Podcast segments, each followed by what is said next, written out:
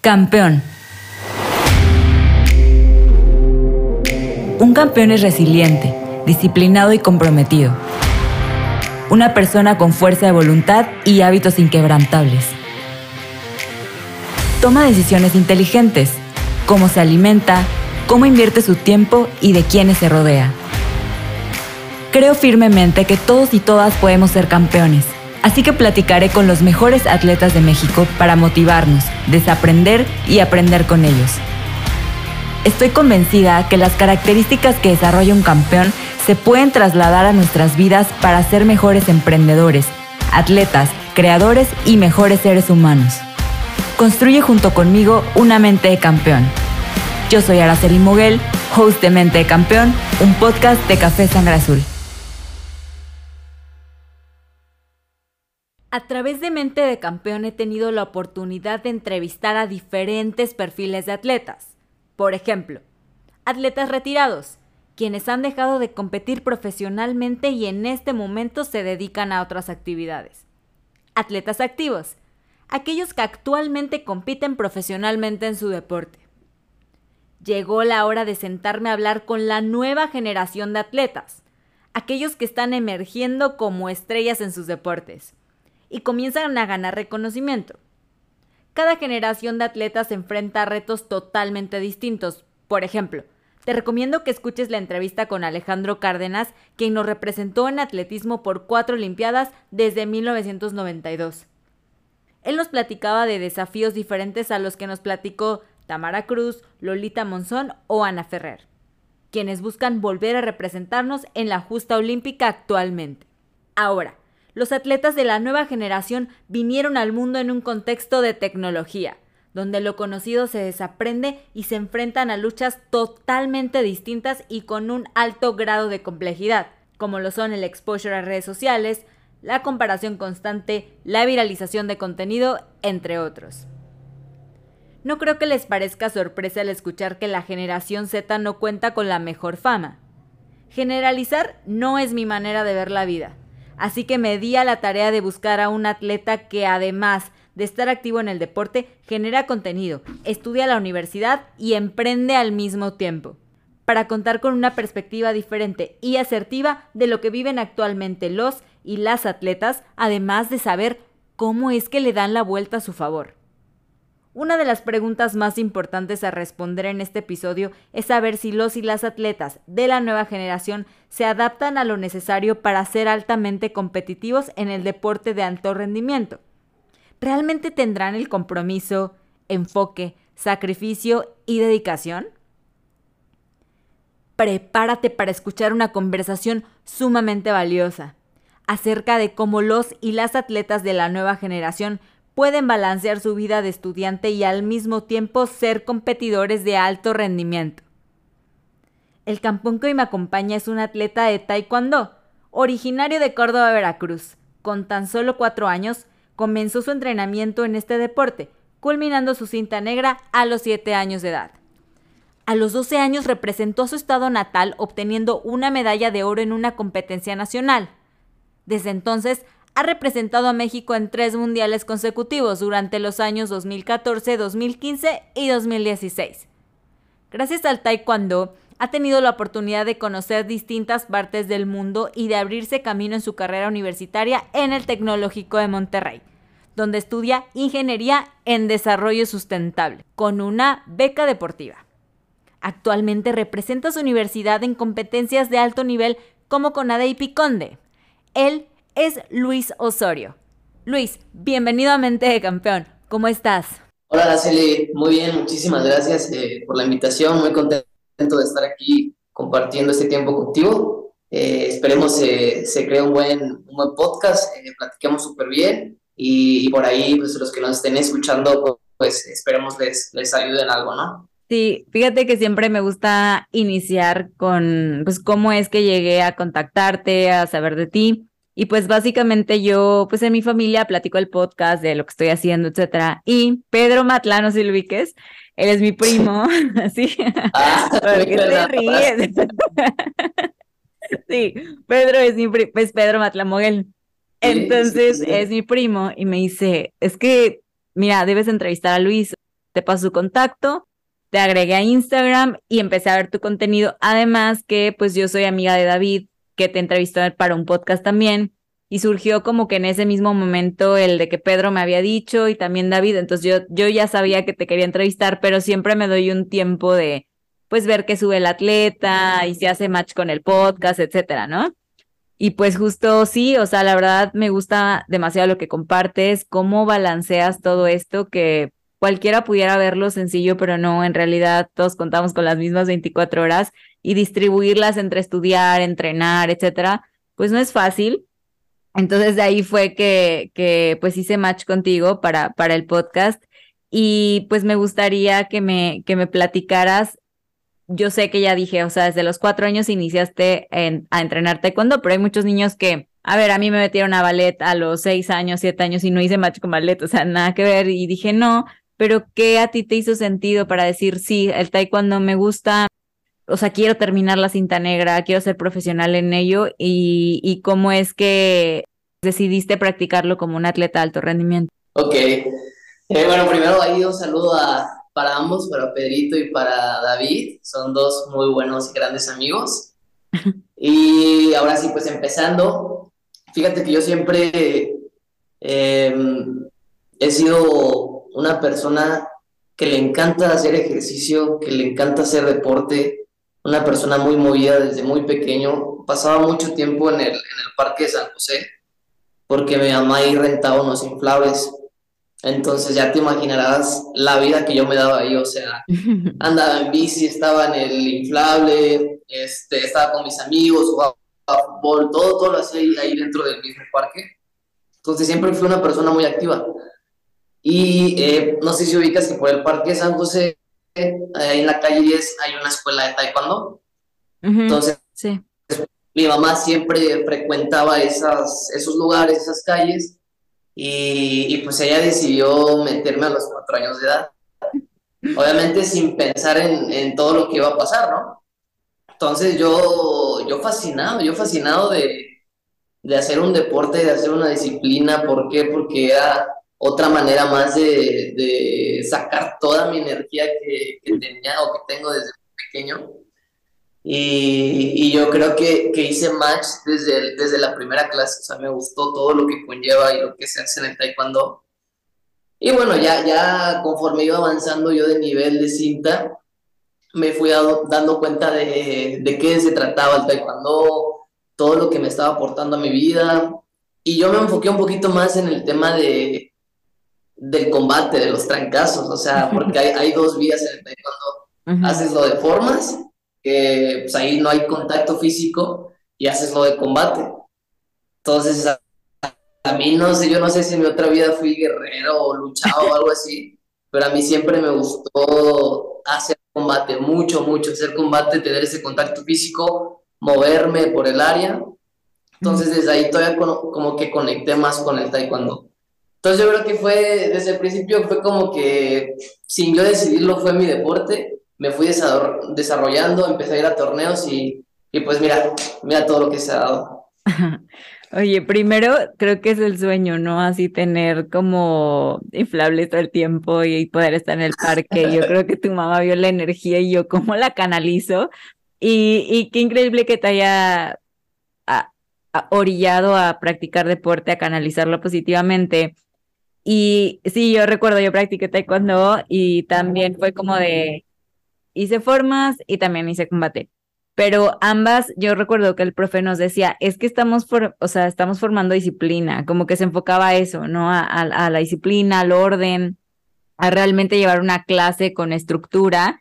Y entonces sin querer vas como agarrando skills de otro tipo de, eh, que, no tienen 100% que ver con el deporte o de ponerte fit o de incluso nada más dar golpes, sino en realmente estás generando una estrategia porque analizas a, a, quién vas a, con quién vas a pelear y entonces te empiezan a generar muchísimas, muchísimas características que sin darte cuenta las vas a trasladar a, a la otra área de tu vida.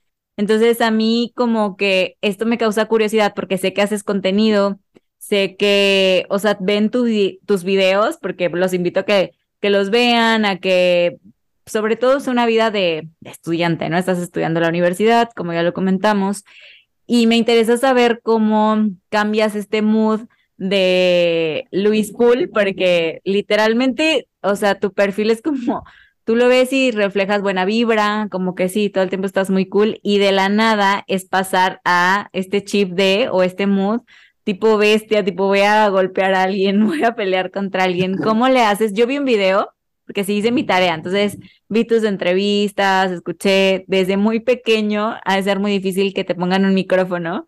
Entonces, como que sí decía, ala, ¿quién lo orientó para hablar? ¿Sí me explico? O sea, en YouTube, tú, búscate en YouTube y ahí van a estar todas las entrevistas, ¿no? Y sí está difícil que desde pequeño, no, pues Luis nos va a representar en el nacional. Y dije, ala, sé ser muy fuerte tener un micrófono desde muy pequeño. Y a lo que voy es como, cambias este mood eh, de, eh, haces un video, perdón, haces un video donde dices, oye, estoy haciendo mi blog para competir, lo cual está muy padre porque casi nadie te dice cómo se vive atrás, ¿no? De las competencias, de que el secado, de que debo de dar la, pues el peso, etcétera. Y de la nada, bueno, ya me, me quito mis audífonos, me pongo mis audífonos, me voy a concentrar, adiós y es otro Luis, o sea, ¿cómo haces este cambio de, de personalidad o no sé? Fíjate que es muy chistoso porque, como dices, o sea, yo desde muy, desde muy chavito empecé, me empezaban a entrevistar y la verdad a mí me daba muchísima pena, o sea, porque como dices, no era algo que, que yo hacía o que había practicado antes, o sea, literalmente me acuerdo muy bien que, que la primera vez que gané nacional tenía 12 años e inmediatamente de que yo salí de, pelear la final, me empezaron a entrevistar. O sea, todo así sudado, yo pues, con la emoción, teniendo 12 años de edad. O sea, sí fue como que, como que muy impactante, pero pues a la vez lo tenía que resolver, ¿sabes? Sí, sí, sí. Entonces, este, al principio la verdad no me gustaba, no me gustaba para nada que me entrevistaran. Inclusive me acuerdo que mis papás o sea, ellos, ellos armaban ahí mis entrevistas y ellos los contactaban y así. yo les decía, oigan, es que a mí no me gusta, o sea, primero avísenme a mí y ya luego lo vemos, pero a mí realmente no me gustaba al principio. Ok. Ahora me doy cuenta y ahora agradezco el, que lo, lo, haga, porque, bueno, el que lo, que lo hice, porque ahora pues ya tengo un poquito más esa facilidad de hablar, sé cómo hablar y me ha ayudado mucho específicamente en mis blogs, en mis videos. Entonces ahorita sí ya digo, ok, qué bueno que, que ese chavito de 12 años se la estaba rifando, estaba hablando, y ahora ya me dio esa como, pues ese skill, o sea, esa alternativa de, ya poder este, pues, saber qué decir, cómo expresarme, dar el mensaje que quiero dar. Entonces sí, por esa parte sí. Pero ya ahora sí, yéndonos a tu pregunta, em, es un balance, como dijiste al principio, es un balance.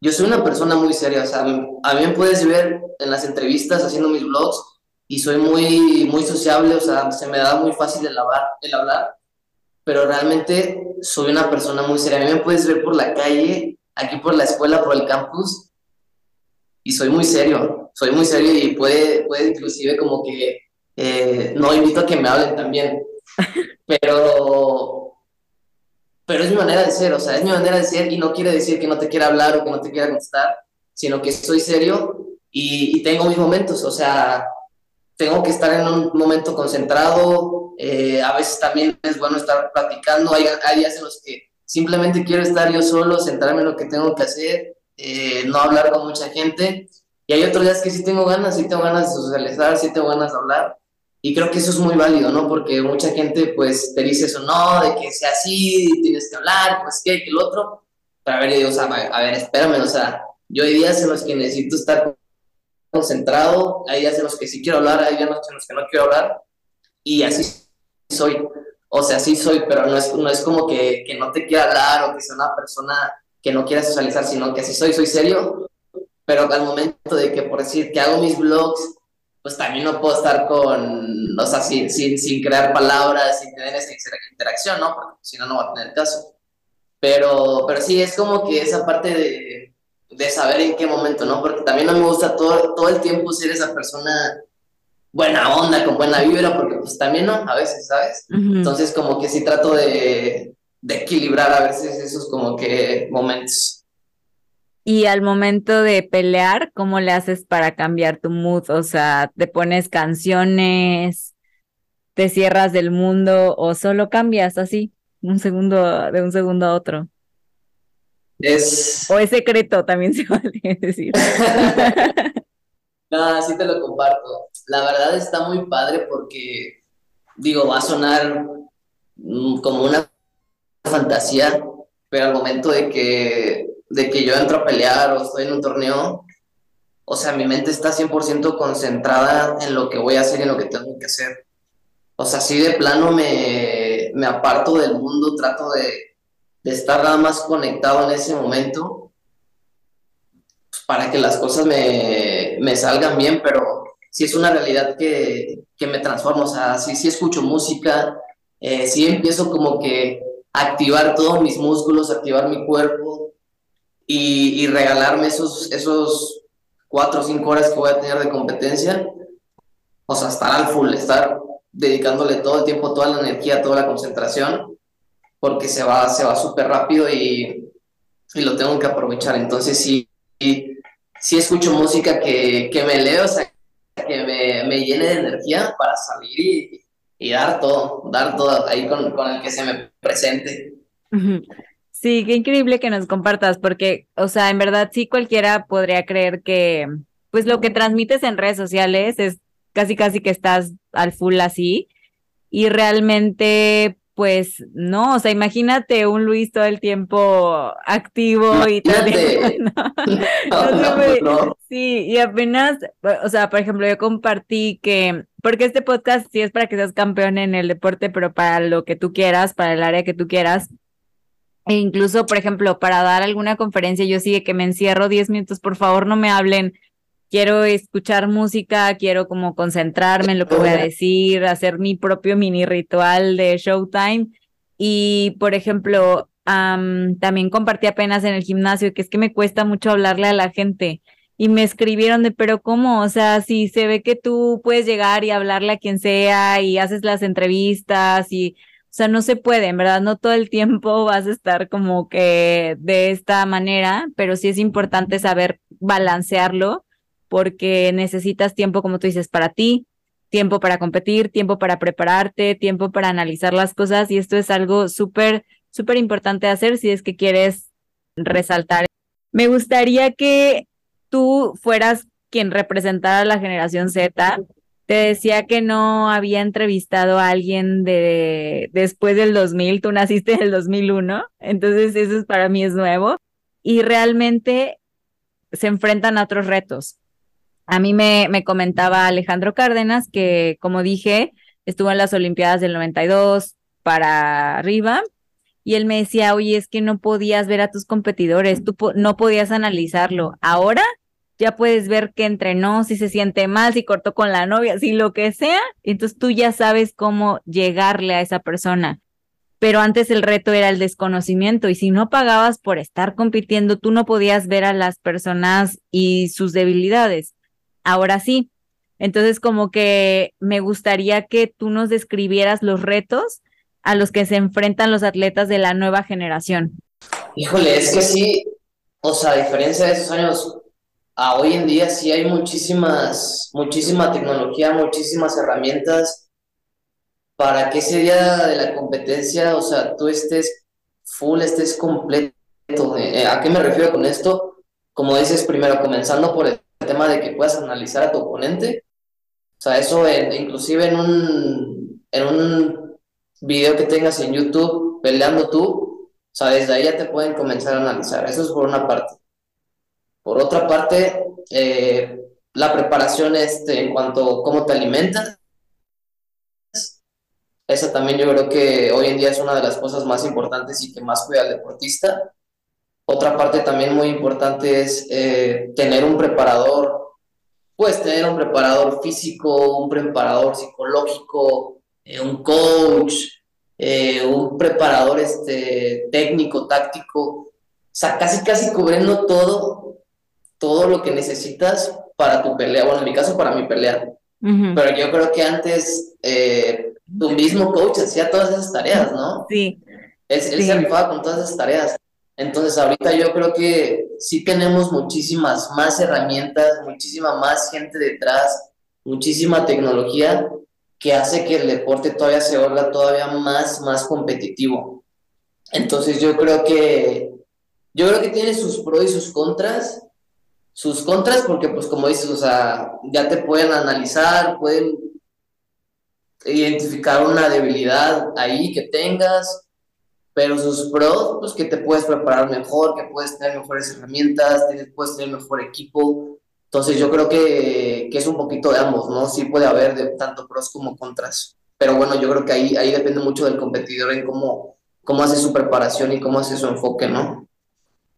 Sí, es que la tecnología ha avanzado en todo, la verdad. Entonces, em, desde, me refiero a la elaboración de un par de tenis, que antes era como muy básico, ¿no? Eh, a, a, lo que ahora hay.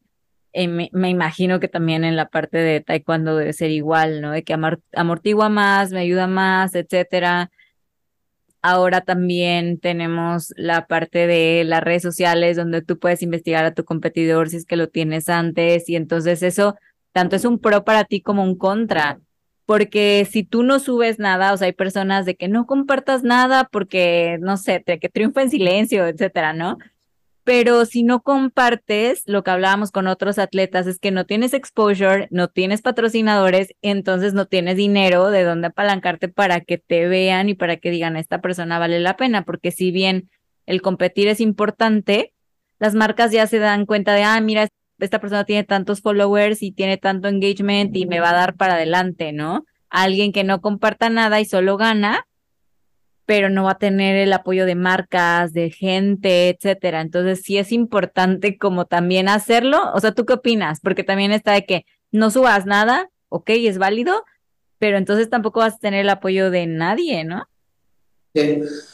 Híjole, yo creo que pues es que hay, de todos, o sea, yo, yo, sé de, varios deportistas que son muy buenos, que, que, tienen buenos resultados, pero que no les gusta, o bueno, no están activos a través de redes sociales. Pero por otro lado, hay, hay gente también, hay deportistas que de buenos resultados, que son buenos competidores y que sí les gusta compartir. Entonces yo creo que en mi caso, o sea, yo personalmente, a mí me gusta compartir lo que hago con el fin de de transmitirlo a las generaciones que vienen. Sé que siempre hay alguien que te está viendo, que te está siguiendo. Entonces, una, uno de mis mayores motivos por los cuales me gusta eh, pues, subir contenido a través de mis redes es precisamente por eso, porque, porque sé que hay gente que me ve, que, siempre me ha seguido y, y, que los motivo de alguna manera, ¿no? O sea, entonces creo que es, es muy bueno ese, ese objetivo que, que tengo ahí pensado, pero pues digo, es, es muy válido el que un deportista quiera o no estar compartiendo, ¿no? Yo creo que cada quien sabe, sabe lo que quiere. Y también las necesidades que tengas de tus recursos, porque por ejemplo a mí sí me decía un atleta que a mí no me encanta, pero sé que si no tengo, esta marca se va a ir por el que de, aunque no de más resultados, tiene más exposure. Entonces como que es un balance también entre qué es lo que estoy priorizando, discernir en qué subir y qué no. Tipo, yo no creo que tú subas, bueno, yo no he visto diario tu entrenamiento y que te dice tu coach y que te está casi, casi como la plática que tienes con él, no, pero subes que lo haces y estás inspirando a quien diga, oye, yo quiero estudiar en el TEC y hago taekwondo, puedo aspirar a una beca porque Luis ya la tiene, ¿no? Es lo que decíamos también con las mujeres, oye, es que nadie compite en box, pero Tamara ya es la primera en las Olimpiadas. Ah, bueno, yo lo puedo lograr, ¿no? Entonces, está súper bonito que tengas esa motivación. Sé que ahora mucho de lo que estamos hablando es de tecnología, de redes, y quisiera saber cómo tú crees que esto ha afectado al mundo de los deportes, tanto las redes sociales como la tecnología, como la viralización, el exposure, cómo afecta al mundo del, deporte desde tu perspectiva y experiencia. Híjole, yo creo que debes de, de aprender a, a, diferenciar tu trabajo, ¿no? O sea, creo que también pasa mucho que eres deportista, empiezas a generar buen contenido, te empiezan a contactar más, porque pues, al final las marcas eso quieren, ¿no? Que, que tengas buen engagement con, con la gente, ¿no? Entonces, dejas a un lado el deporte, dejas a un lado el deporte y te empiezas a ir más a este tema. Mm, Entonces, siento que antes de partir hacia ese proyecto, o sea, tener un poquito claro que es, pues tengo, estoy haciendo mi deporte, lo estoy haciendo bien, estoy teniendo buen impacto. Esto debe ser primero y ya después, poco a poco, voy viendo la manera, el tiempo de ir haciéndolo bien. Yo creo que sí se debe tener claro o debes tener claro lo que quieres lograr. En mi caso, o sea, a mí sí me gustaría subir todos los días, fíjate, sí me gustaría subir todos los días contenido, pero por cuestiones de tiempo, pues no lo hago y no lo hago por eso mismo, porque sé que primero está lo del deporte y después este, lo del tema de redes. Entonces, este, sí trato de, tener bien claro eso, eh, no, no, desenfocarme tanto de, de, lo que quiero lograr y bueno, llevar, llevarlo a la par, ¿no? Llevar ese equilibrio donde pueda yo dedicarme bien a mi deporte, porque pues también no te pasa que quieres grabar un video, no sé, por ahí en el gym. Entonces, pones el video, le pones grabar, haces tus, tus ejercicios, regresas, le pones pausa, o sea, si es un tema de que le tienes que estar dedicando tiempo al mismo tiempo que estás entrenando. Entonces ahí está interfiriendo un poco en tus entrenamientos, ¿me explico? Entonces sí, sí es este, un poquito cuidar esa parte de, de cuando se puede, pues sí lo haces, pero pues tener ahí el, el, objetivo claro, ¿no? De, de, no desviar como que esa parte o no, no juntarlos tanto. Sí, es que es difícil, o sea, si te dedicas al 100% a crear contenido, pues vas y es tu trabajo y todo el tiempo, pero si nada más lo haces porque pues te gusta y la verdad está padre y es tu diversión, tu distracción y, y como tu hobby, está, es válido, pero esto, o sea, me estoy riendo porque eso es para todas las profesiones. O sea, incluso yo que trabajo, vaya, mi trabajo es de marketing full time, etcétera. Y mi vida personal me encanta subirla como stories, o sea, de que todo el día, pero a veces la subo nueve de la noche porque es el único momento que tengo libre. Y si me hacen bullying, dicen, es que tú pones nueve de la noche, morning, y yo es el único momento que tengo, perdóname. Pero yo también tuve esta conversación incómoda conmigo misma y yo decía, a ver, Araceli, no te dedicas a ser influencer, no te están pagando por esto. No, o sea, dedícate al marketing, a lo que te gusta y en tus espacios libres, porque lo disfruto. Entonces subo mis stories, subo el contenido, subo lo que me gusta, selecciono qué foto voy a subir, etcétera, pero sé que eso no es mi prioridad, porque me encantó cómo lo planteaste, la balanza entre qué es lo que en lo que me quiero enfocar y también vi una frase que me gustó mucho, como de pon tu tiempo en lo que el futuro va a estar ahí, ¿sí me explico? O sea, como tu, tu carrera, tu rendimiento en el deporte y al final el tiempo libre, tú sabes con qué lo, lo ocupas, ¿no? Entonces, estuvo increíble tu respuesta. Me gustaría también saber cómo, cómo pueden los atletas de la nueva generación mantenerse motivados y enfocados en sus objetivos en un momento lleno de distracciones? O sea, ¿tú cómo crees que, que ellos pueden mantener la motivación, sobre todo porque vemos en redes sociales muy fácil el me hago viral y ya soy TikToker y créeme que pues yo he dado muchas conferencias y mucha gente te dice, quiero ser TikToker, quiero ser influencer y esa es su motivación para el día a día cuando hay otra gama inmensa de posibilidades y no estoy peleada con que sean TikTokers y nada. Les digo, va, si quieren ser TikTokers está bien, pero sean los mejores y dedíquense a eso todo el tiempo. O sea, full time y vas a estar creando y a veces te van a dar un like y a veces te van a dar 100. Pero tú, ¿cómo, cómo le hiciste para motivarte para, además de hacer un deporte, o sea, elegir una carrera que no es fácil? Porque mi, te decía que mi hermano la estudia y sé lo que se lleva y el esfuerzo que conlleva además de saber que tienes todos estos retos como crear contenido, emprender, etcétera. O sea, ¿cuál es tu motivación para que también otros se motiven al escucharte? Ahora sí, la verdad, esa pregunta es.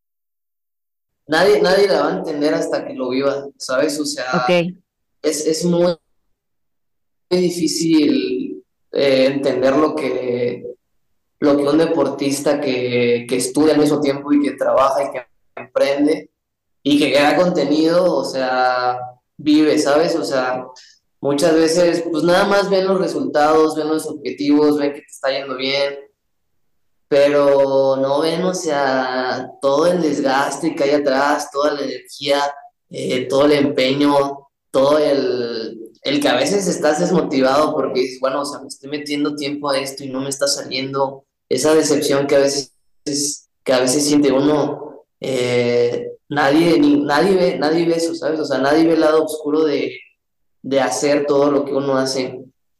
Pero yo creo que yo llego a tener puntos y, creo que me, me, encuentro también ahorita en ese punto donde no hay, no hay algo que me motive, porque pues digo, al principio era, ok, voy a ganar un nacional, esa era mi motivación. Y luego del nacional, ok, voy a ganar un, un internacional. Luego del internacional voy a un mundial y gano una medalla. Pero lo he platicado muchas veces esto. Llega un punto en que ya llegaste a lo que querías llegar o a lo más grande y ya de ahí ya no hay nada. O sea, ¿qué, qué, qué queda nada más? Mantenerte. O sea, mantenerte al mismo nivel, mantenerte dando resultados, mantenerte bien física y mentalmente es lo único. Que eso está muy padre. ¿Por qué? Porque todos los días tratas de, de mejorar, ¿sabes? O sea, eso me gusta a mí mucho. Entonces llega un punto en que ya no hay motivación, ya no hay motivación, ya no sabes qué cosa ponerte en la mente para que digas, ok, estoy haciendo esto para lograr esto. Ya no es así, hoy en día para mí eso ya no es así. supongamos que o sea, si tú me preguntas cuál sería mi motivación, yo creo que sería el hecho de yo cada día perfeccionar, o bueno, no perfeccionar, no me gustaría decirlo así, sino ser cada día mejor, ¿sabes? O sea, no, no buscar un objetivo, sino disfrutar lo que estoy haciendo, mejorar lo que estoy haciendo, compartir lo que hago, eh, tratar de, transmitir pues todo lo, lo, bueno que también me pasa, porque es muy bueno también transmitir eso. Y, y es un balance, o sea, es un balance de, mira, por decir hoy, hoy entrené a las 8 de la mañana, regresé, desayuné, eh, me cambié, me bañé, me vine a la biblioteca, estudié y ahorita estoy contigo. O sea, así está mi sábado ahorita. Y lo termino ahorita y sigo estudiando un ratito. ¿Por qué? Porque voy a tener un evento y me tengo que, tengo que dejar ya todo listo. Entonces, pues todo esto sí, sí conlleva hacer muchas cosas, ¿sabes? O sea, no, no, no es muy fácil. La gente piensa que, que uno logra las cosas muy fáciles, pero no, no ve que uno todos los días anda, anda en friega, anda haciendo sus tareas, anda desmotivado, anda haciendo dieta, no, no, no, es, es, es un show, o sea, es un show, pero pues bueno, yo creo que el, el, cómo te quieres ver o el, el, cómo te quieres ir de esta vida es lo que más me, me saca como que esa chispita, ¿no? De seguir adelante, pero sí, hay veces en las que no hay motivación. Oye, tocaste un punto que me encantó porque prácticamente nos describiste cómo es la vida de un estudiante que al mismo tiempo debe de rendir y debe de dar un performance sumamente alto para mantener una beca, para estar en competencias como con ADEIP y como Conde, y es, para mí es el querer saber cómo se ve la vida de un estudiante pues normal, o sea, me dedico a mi carrera y saco el promedio, versus un estudiante que tiene que, además de hacer tu carrera, dar el promedio, ir a Conde con ADEIP, o sea, cómo se ve en tema de sacrificios, porque yo me imagino que oye, que tenemos una fiesta, que tenemos que tomar, tenemos que hacer, o sea, como estas cosas que, que pues la neta, eh, no sé, el mayor porcentaje de los estudiantes lo viven, ¿no? Como una vida, vida estudiantil normal versus una vida de un atleta, estudiante y todo lo que haces. Entonces, ¿qué sacrificios crees que, aparte de los que nos comentaste, haces y que y que pues se, se logra diferenciar entre un estudiante versus lo que, lo que te comentaba. Fíjate que a mí me ha dolido mucho, eh, ya estoy a punto a un mes de terminar mi carrera y me ha dolido mucho el tema de justo eso, de la convivencia con, con mi generación de carrera. O sea, yo no, no pude tener tanto ese acercamiento, esas convivencias, esas salidas ¿Por qué? O porque tenía competencia, o porque al otro día tenía entrenamiento, o porque si me desvelo al otro día yo sé que no voy a rendir. O sea, créeme que, que ha sido muy, pues muy, sentimental hasta cierto punto el hecho de, de no poder salir libremente a lo mejor, pero yo sé que hay un objetivo, ¿sabes? O sea, sé por qué lo estoy haciendo, sé que vale la pena sé que de que muchas fiestas, sé que en, otros momentos cuando yo pueda, pues voy a poder salir, voy a poder disfrutar. Pero distracciones hay todos los días, o sea, todos los días no te imaginas, este fin de semana obviamente que te invitan a, una fiesta, te invitan a salir de antro, pero pues ahí tú sabes, o sea, al final tú tienes la decisión, tú sabes si, si, la, si mañana vas a este, despertar desvelado, porque mañana pues todavía tiene, tengo cosas que hacer, entonces, si es primero dejar a un lado eso, priorizar lo que tengo que hacer, ahorita sé que mi objetivo es graduarme, cerrar con broche de oro eh, mis competencias, y eso es lo que quiero, o sea, ya vendrán más fiestas, ya podré salir con mis amigos libremente, pero tienes que tener una fuerza de voluntad increíble, porque créeme que, híjole, no, no es nada fácil, o sea, inclusive con el tema de cuando estoy haciendo dieta, sea, ni siquiera puedes salir a que te invitan a comer o que te invitan al café o por un lado, o sea, y decir que no, o ir y ver todo lo que se comen ellos y tú comer de tu ensalada tomando agua, o sea, son cosas que he vivido muy pesado, muy fuerte, pero es lo que, lo que yo elegí, o sea, es lo que yo elegí y, y sé que algún día, o sea, algún día voy a poder salir sin preocuparme, comer lo que yo quiera, sentirme un poquito más tranquilo, pero ahorita, o sea, si le estoy dedicando a esto, pues lo voy a hacer bien, ¿no? Y la verdad es que te expresas increíble, o sea, realmente siento que estoy hablando con alguien mucho más grande, mucho más maduro, muy centrado, y eres de la generación Z. Entonces, hablando de la mala fama que tiene toda tu generación, porque la tiene, la, la realidad es esa, eh, a mí me gustaría, pues, que tú la defendieras, o sea, que realmente ante tantas críticas que tienen, porque pues a mí también me tocó convivir con gente de tu generación que realmente dices, ala, no, no hay, no hay una visión, no hay como un, o sea, simplemente es estar en redes buscando imitar, compararse, es no querer como esforzarse un poquito más de lo que, o sea, hace cuenta todo lo diferente a lo tuyo sí me tocó, pero yo nunca, nunca he sido de generalizar, nunca he sido esta persona como decir todos son iguales, todos, no.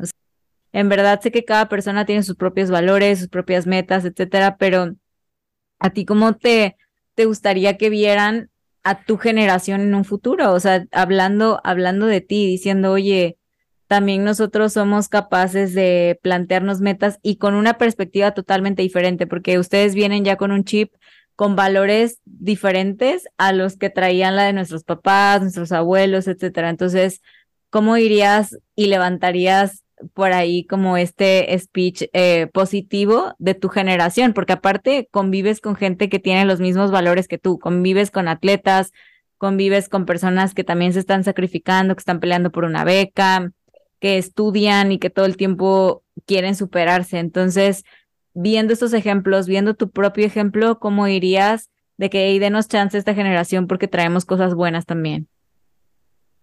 Mira, o sea, es que, es que yo creo que en cada generación hay de todo, ¿no? O sea, todos no podemos ser iguales. Hay, hay gente de mi generación, amigos que yo conozco que, que no hacen nada, que no tienen metas, que no tienen objetivos. Y digo, pues, o sea, se vale, pues es, al final es su vida, es su decisión. Ellos ellos saben lo que, saben lo que hacen, ¿no? Pero pues por otro lado hay gente muy dedicada, muy preparada, que sabe lo que quiere.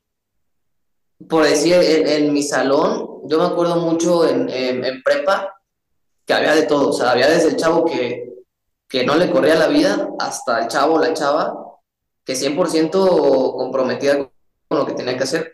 Entonces siempre va a haber como que esa discrepancia te cuento de mi caso, por lo menos me gusta hablar pues, de, la realidad de mí, entonces te cuento pues mi caso, yo creo que eh, soy una persona que sí me, me preocupa eh, pues lo que le vamos a dejar a las generaciones, eh, me preocupa lo que mi generación también va a vivir, porque ves que actualmente pues hay muchos problemas sociales, económicos, ambientales, ambientales también está muy, muy cañón, pues eso, eso es lo que yo estoy estudiando pero la gente, la gente no ve. Y yo creo que también, ¿sabes? Un punto muy, muy importante.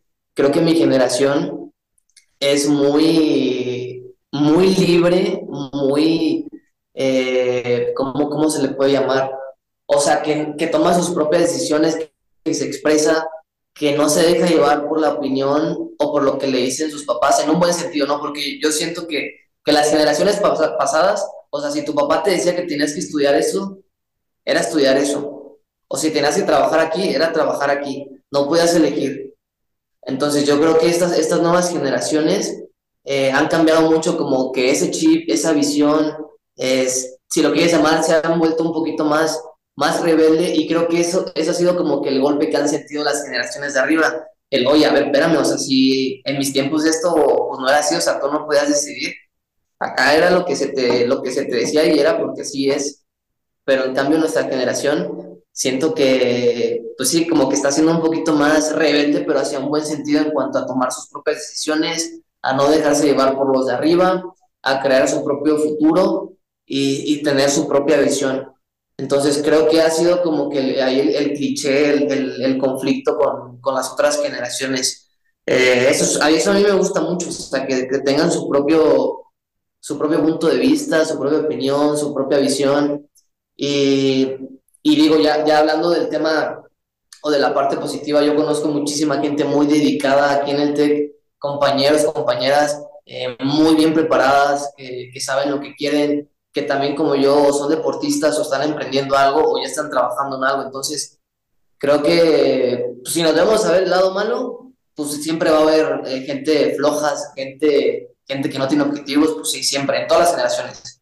Pero también tenemos lo bueno, o sea, también estamos haciendo cosas buenas, queremos dejar un buen mundo, estamos comprometidos por resolver los problemas que tenemos y los problemas que también nos están dejando las generaciones de arriba, ¿me explico? Entonces sí, sí creo que pues, tenemos, tenemos con qué nosotros. Sí, en realidad es una generación que se cuestiona. Por ahí no sé en qué película salía. Era como de unos policías, pero a mí sí me hizo mucho sentido. Igual y todo el mundo la conoce, pero bueno, X.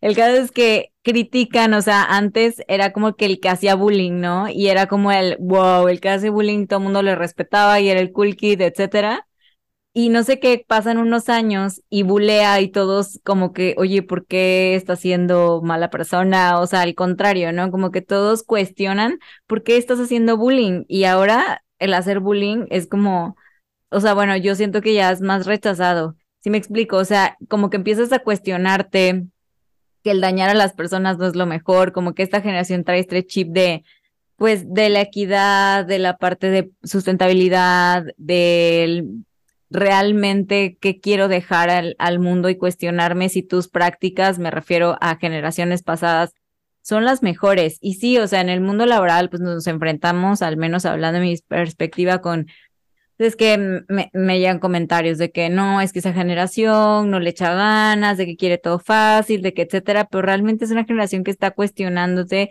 si lo puedo hacer más rápido, más fácil con la tecnología, ¿no? O sea, ¿por qué invertir tanto tiempo en algo que se pueda automatizar?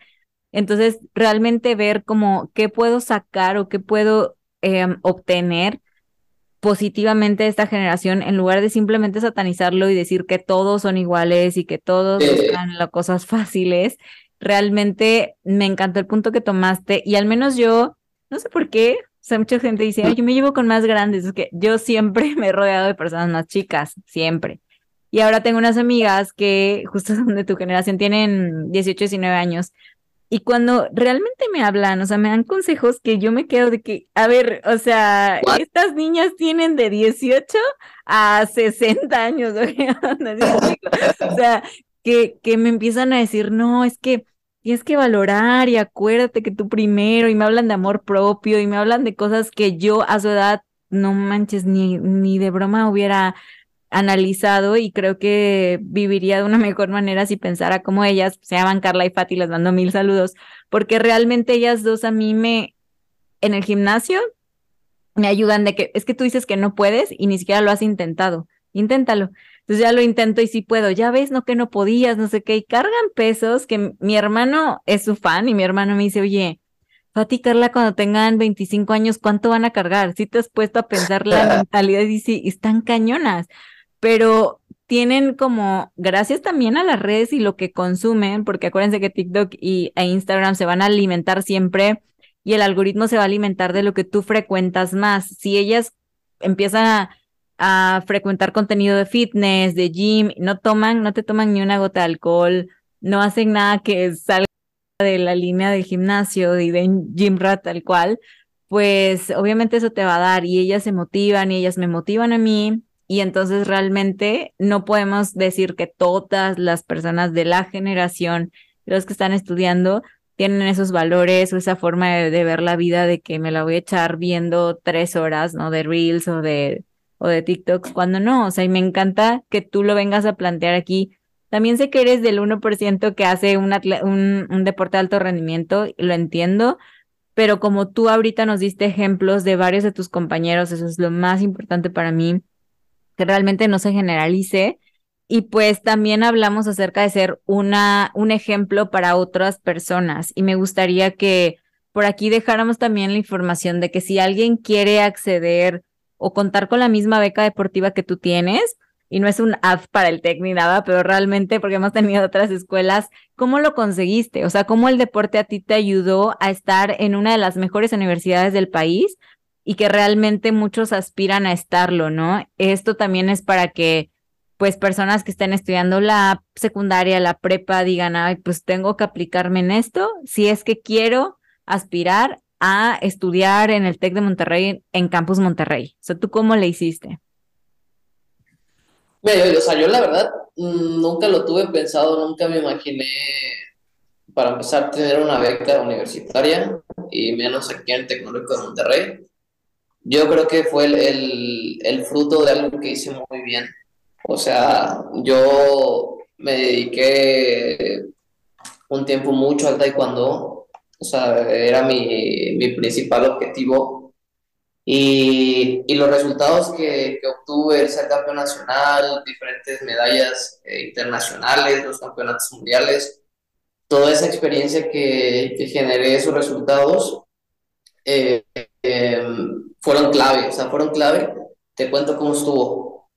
Yo en el 2017 más o menos, 2017, ajá, estaba para ir a los Juegos Olímpicos de la Juventud ese era mi objetivo. Entonces, eh, si ganaba un nacional, ya me quedaba para ir a, esos juegos, a ese proceso. ¿Qué pasa? No gano el nacional, me vengo para abajo y dejo de entrenar. Entonces dejo de entrenar y en 2000... O sea, lo llevaste al otro extremo, así de dejo de entrenar. O sea, no... De plano así, o sea, de plano dejé de entrenar, para totalmente mi, mi carrera deportiva, eh, pues obviamente como que me desmotivé, o sea, me desmotivé, ya no puse hacer nada, de hecho entré, entré un poco en depresión, la verdad entré en depresión. Y poco a poco eh, otra vez como que empecé a hacer ejercicio, fíjate, pasaron como unos seis meses, yo estaba en Ciudad de México, yo vivía en Ciudad de México, pasa eso, me regreso a Córdoba, estuve como seis meses inactivo, o sea, al punto en que me quedaba en mi casa, o sea, me quedaba en mi casa, o sea, fíjate, de, ser una persona muy activa a, alguien que ya no estaba haciendo nada, hasta que de plano un día me, me dice mi mamá, no, no, ya, ya párate, vámonos, vámonos, porque tú no puedes estar aquí todo el día. Y pues ahí me ves, ¿no? Ya me paro y todo, y pues me, me fui, me fui a la casa, entonces empiezo otra vez a hacer ejercicio, empiezo otra vez a hacer ejercicio como después de seis meses, puramente, solamente ejercicio físico pero todavía no regresé al taekwondo.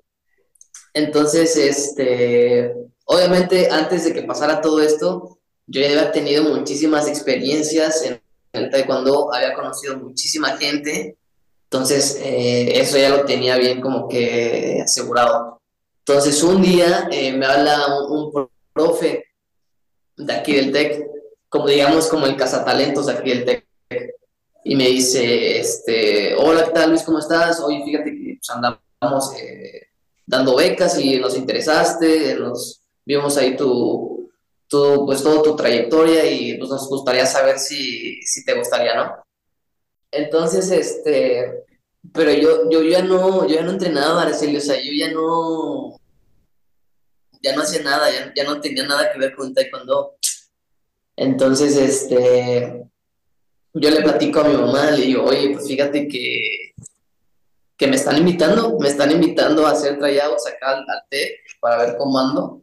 Pero imagínate, esto había sido ya después de año y medio que ya no estaba haciendo nada. Y me dice, mira, pues ahora sí que tú decides, o sea, tú decides lo que quieres, pues nosotros te apoyamos, pero pues tú sabes al final, ¿no? Y pues obviamente dije que sí, dije que sí, y ahí me ves en fría otra vez empezando a entrenar, empezando a prepararme, cambiando otra vez el chip. Y, pero esto fue gracias a un muy buen amigo que, que me recomendó, me recomendó con el, con el cazatalentos aquel Tech. Entonces, este, digo, añadiendo todavía pues todas las medallas que tenía, eh, eso hizo posible el, el que ellos me, me pudieran contactar, pero sí fue algo muy, híjole, pues surgió, o sea, no sé si ya era cosa del destino, surgió, pero pues ya como que tenía ya mi oportunidad y pues la tomé. Qué padre, o sea, creo que también como esta reflexión puede ser de todo lo que hagas, como tú decías, va a dar frutos en algún momento, o sea, tal vez ahorita no lo veas de, ojalá me estoy perdiendo la fiesta por mañana estar activo, por mañana realmente dar un buen performance, pero pues al final algún momento que tú no sabes te puede dar pues resultados positivos. Y sí, las universidades pues sí están como que, y ahora lo he visto muy cañones con los atletas, ahorita me pasa mucho con la náhuac, o sea, como que me han por ahí likes y están viendo al pendiente porque muchos de esos atletas los he entrevistado, creo que es el primero el TEC, y realmente es como esta parte de que ellos también entran pues por tener personas que, que realmente pues puedan ser disciplinadas, puedan ofrecer algo también a la universidad, porque el deporte te deja muchísimas habilidades y muchísimas características positivas, que es lo que te quería preguntar. O sea, ¿qué de estas características que te desarrolla el deporte crees que las puedes llevar para ser un mejor estudiante, para ser un mejor profesional, incluso para ser un mejor ser humano. O sea, por ahí yo hablaba mucho de, decía, de la disciplina, de la constancia, pero ya tú que lo vives de primera mano, ¿tú cómo crees que todas las, todas las habilidades que desarrollaste y aprendiste desde los cuatro años con tu profesor de taekwondo se han visto reflejadas en tu estudio, en mantener una beca, que creo que no lo habíamos dicho, pero es un promedio importante el que debes de mantener para hacerlo, para que te la sigan dando e incluso para todo lo que tú quieras. O sea, ¿qué características crees que el deporte te ha dado a ti en tu vida como, como un atleta de alto rendimiento?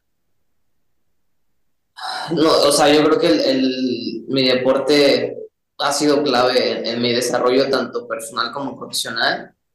Mm, me ha dado muchos valores, me ha enseñado a ser muy responsable demasiado, eh, una persona muy organizada, una persona que, que, tiene claro lo que quiere que se cuida, que se cuida tanto física como mentalmente, eh, que sabe distinguir eh, el camino o, las elecciones en, la mayor parte correctas y, todo lo que he aprendido tanto pues en, el taekwondo como que en, lo profesional y en lo, personal, como que todas esas eh, habilidades las adapto en, cada una en el momento que se requiera, ¿no?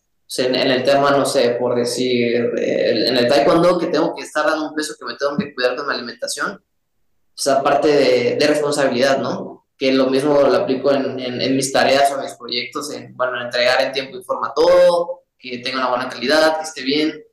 Entonces yo creo que el, el llevar un deporte definitivamente eh, es muy bueno, o sea, te ayuda mucho porque lo que haces en el deporte lo adaptas también en tus otros sectores de vida entonces, eh, ha sido muy más fácil, ¿sabes? Ha sido más fácil el, llevar o el adquirir estos valores y aplicarlos en mi vida profesional y personal.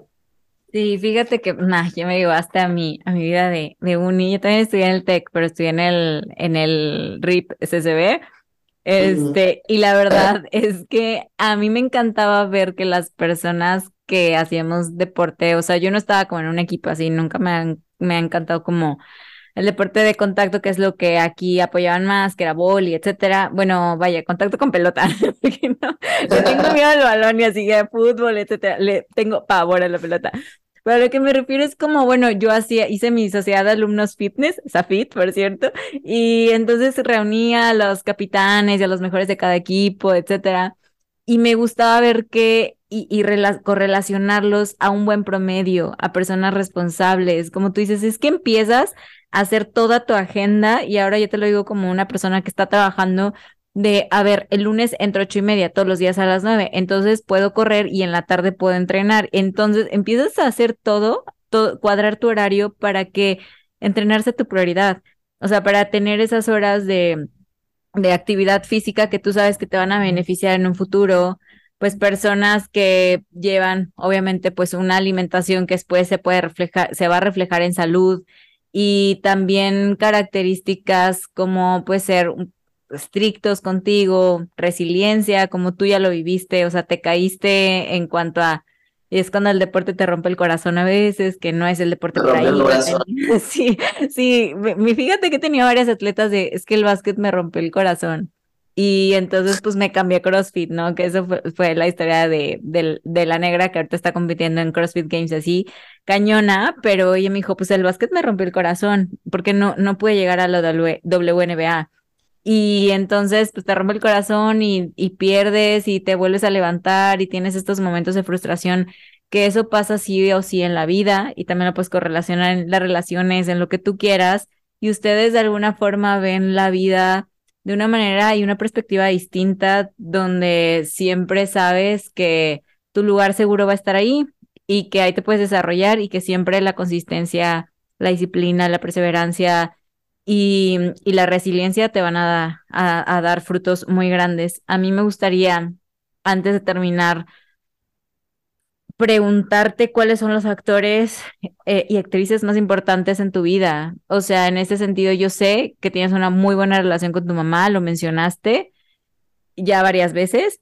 Y me gustaría eso, que me dijeras cuáles son estas personas clave que te ayudaron a que hoy seas un estudiante de una carrera muy importante de una de las mejores universidades y al mismo tiempo estás compitiendo y que los valores que han forjado en ti, no sé, algún, algún coach puede ser, algún amigo, aparte de tu familia, quienes pusieron este eslabón y que realmente forjaron pues la persona que, que hoy eres. O sea, no, no te puedo decir así uno en específico, pero sí te podría dar como que lo que hice.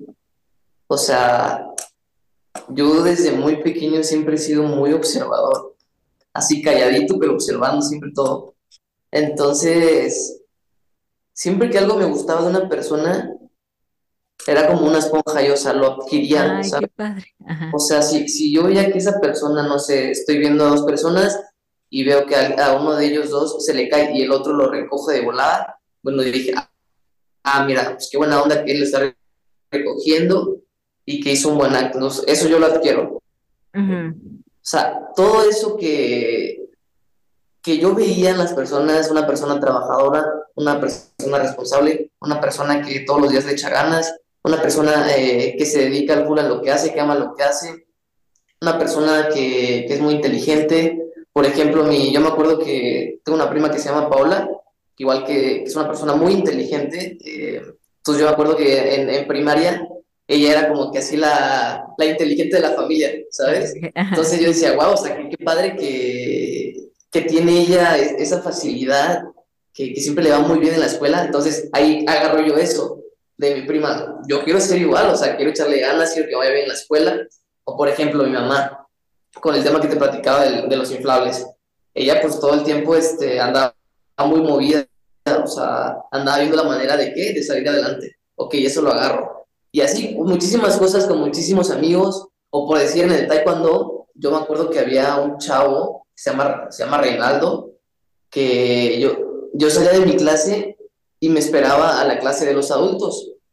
Y ahí yo como de 8 años de edad, de edad yo he sentado en la banca, viendo todo el, el entrenamiento. Y yo veía que pegaba duro y que gritaba y que eran mejor. Entonces, yo eso ya lo iba aquí, mira, procesando, que quiero ir así, quiero hacer esto.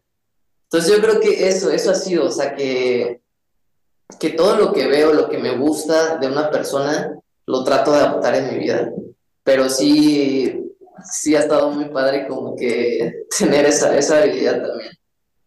Increíble, porque sí, a veces muchas personas como que lo ven de forma negativa, ¿no? O sea, como que en lugar de enfocarse en qué puedo eh, obtener bueno de esa persona es como qué le puedo criticar o qué puedo ver malo y tú que lo veas y todavía lo veas y lo adoptes como cómo lo puedo hacer mío y hacer tu propia personalidad de Además que yo sé que muchas cosas de las que te hacen clic en otra persona que admiras es porque tú lo tienes en ti, lo quieres desarrollar. O sea, entonces esto es increíble que lo hayas como integrado tu vida desde muy pequeño, o sea, porque yo ahora lo hago, pero ya consciente y ya muchísimo más grande, ¿no? Pero que tú lo hayas hecho desde pequeño es increíble y pues muchísimas gracias por darnos ese tipo de vida literal.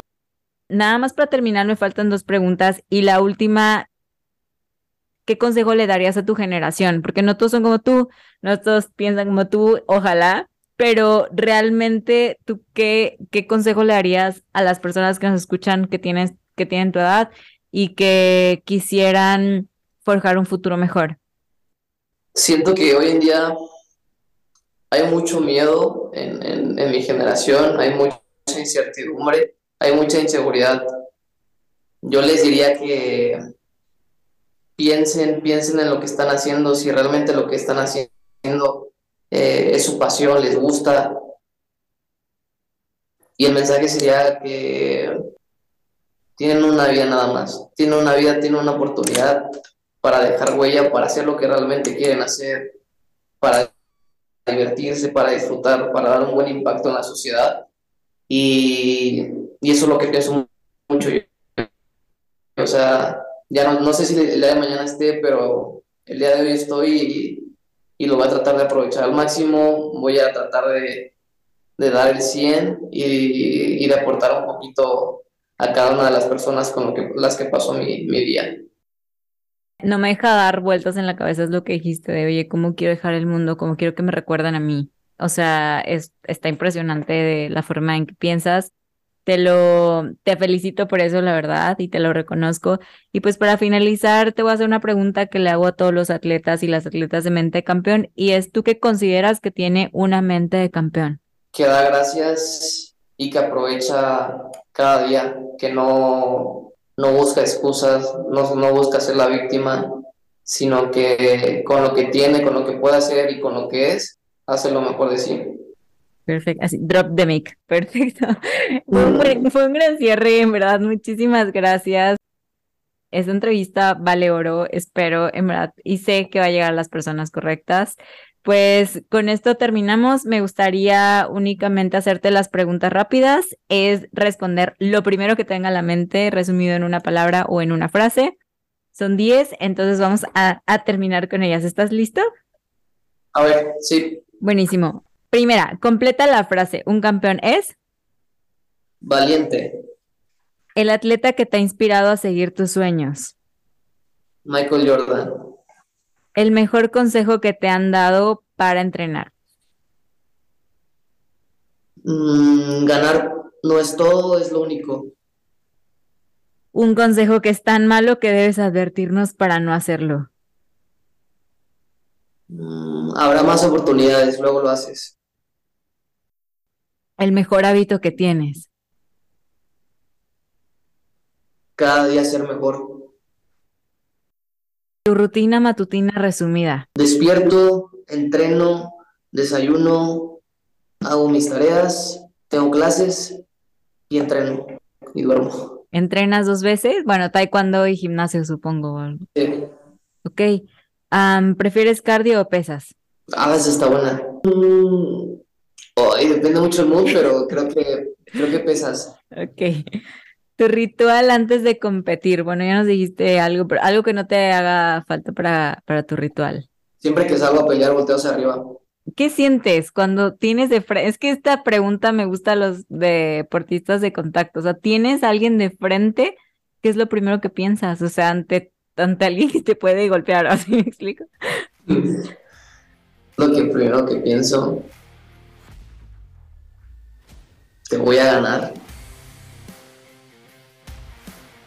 Dinos una canción que no te puede faltar para entrenar. La vamos a poner en una playlist en Spotify con el nombre de Mente de Campeón. Strong de Fred Again. En verdad, Luis, te agradezco. Tienes un angelote enorme. Yo los y las invito a que, a que lo sigan, a que realmente pues se motiven con, con todo lo que hace sería toda la entrevista. En verdad, muchísimas gracias por tu tiempo y pues a estudiar. Muchísimas gracias, Araceli. Esperemos eh, sigas, sigas creciendo en, tu podcast. Muchísimas gracias por la invitación. Igual estuvo muy bien, me la pasé. Estuvo muy, padre, muy, muy cool. Igual felicidades por lo que haces, ¿eh? o sea, este, estos temas y estos mensajes que, que o el impacto que, que, quieres tener, lo admiro mucho porque muy pocos lo hacen y creo que es importante en la sociedad. Entonces, igual, muy bien ahí, felicidades. A ti, que estuviste aquí por todo este tiempo, te invito primero a aplicar lo que hemos escuchado para convertirnos en mejores atletas, creadores, emprendedores y mejores seres humanos. También te invito a que compartas este episodio con alguien que le serviría todo este mensaje. Me ayuda muchísimo que nos sigas en Spotify y compartas el link del episodio en tus stories en Facebook o en WhatsApp. Si lo haces, no olvides taguearme en Instagram como Araceli M. Moguel. Ahora sí, esta es la motivación que necesitabas para entrenar como Power Ranger. Donde quiera que estés escuchando este podcast, ya sea mientras haces tu cardio, te preparas tu café, tu post-workout, pues estás poniendo todo en orden para el siguiente día.